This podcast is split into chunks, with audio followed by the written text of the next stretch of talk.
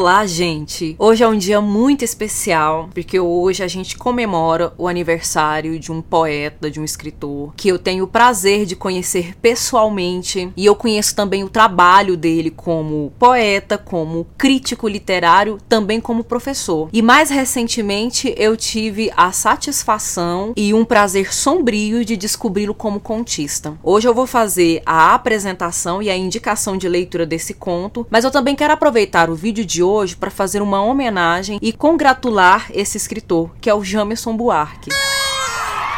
Jamerson Buarque nasceu em 5 de março de 1973. Nasceu na cidade de Recife, mas foi radicado em Goiânia. Além de escritor, além de poeta, de crítico, ele também é professor e diretor da Faculdade de Letras da Universidade Federal de Goiás. Algumas de suas obras que já vieram a público são Novíssimo Testamento, Pluviário Perpétuo, Outra Troia, Meditações e no final do ano passado, ele publicou um romance intitulado A Decisão de Carmo, que em breve vai aparecer aqui, viu, Jamerson? Difícil ler esse livro, hein? O conto do qual vou falar, A Alvorada do Novo Mundo, foi publicado nessa antologia de contos no ano de 2018.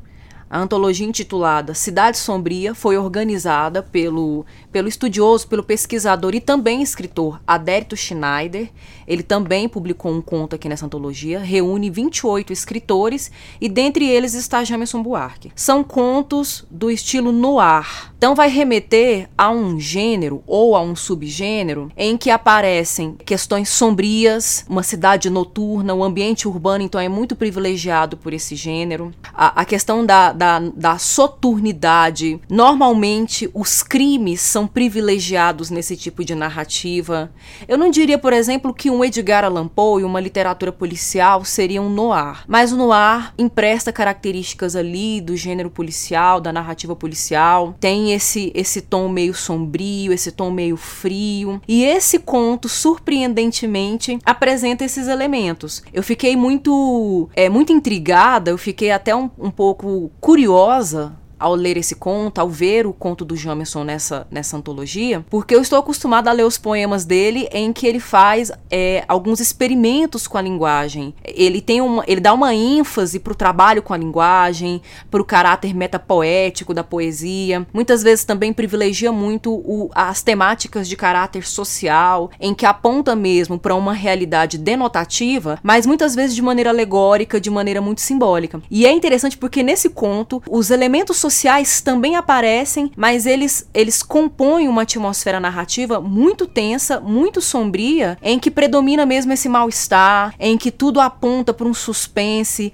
em que tudo aponta para um, um, um, um desfecho surpreendente, em que acontecimentos espantosos e assustadores virão à tona para compor esse enredo. O conto se passa no ano de 1939 e ele começa com o personagem Leão, um dos protagonistas, saindo da partida de futebol. Ele é um jogador, a, a princípio no conto é, parece há uma construção de uma imagem como se ele fosse um herói, como se ele tivesse salvado a partida, mas depois a gente vai perceber que o conto é carregado de ironias. E ele tem uma namorada, ele tá querendo sair, ele, ele sai da partida para visitar a namorada que é a personagem também uma das protagonistas, chamada Ana Cartotti. É, mas o que, que acontece é que esse conto se passa no ano de 1939, numa cidade de Goiânia, que ainda está, é, ainda é muito rural. É, é, o conto se passa no centro. A namorada do leão mora no centro da cidade, ela mora próxima da Avenida Goiás, e a Avenida Goiás nem asfaltada é, nem iluminação tem. Então já tá ali quase anoitecendo, esses personagens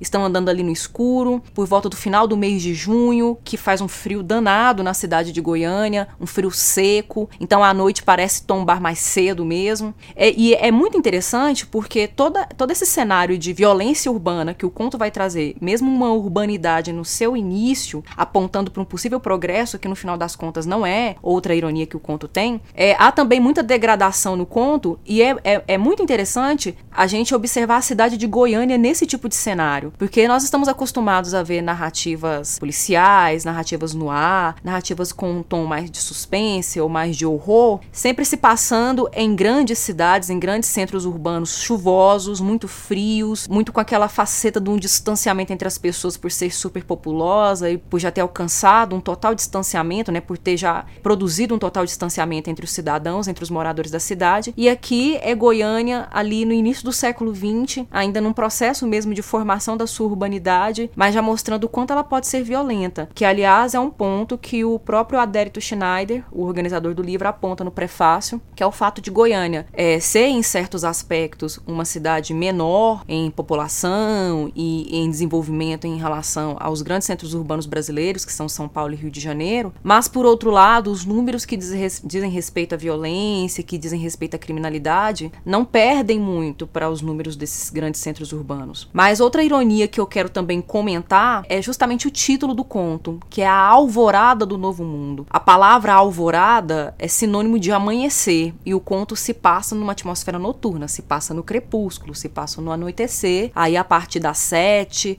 das seis, sete horas, vai até as dez, onze horas da noite. E esse novo mundo, né, que é, é uma expressão que quando você pesquisa nos livros de história, nos livros de literatura, que você pesquisa no Google, é uma expressão que costuma ser grafada com iniciais maiúsculas, porque aponta para esse para a América quando ela é descoberta pela Europa, né? Que a Europa tinha uma concepção de que só ela estava no mundo. E aí de repente os europeus descobrem um novo continente, uma nova civilização, novas pessoas, novas culturas. Então é um novo mundo que se desponta e possibilidades de desenvolvimento, de ampliação, de expansão. E a cidade que está no início do seu processo de urbanização é realmente um novo mundo, porque apresenta aí muitas possibilidades, apresenta aí novidades, mas dentre essas possibilidades e novidades estão as consequências desse possível desenvolvimento, que são mesmo né,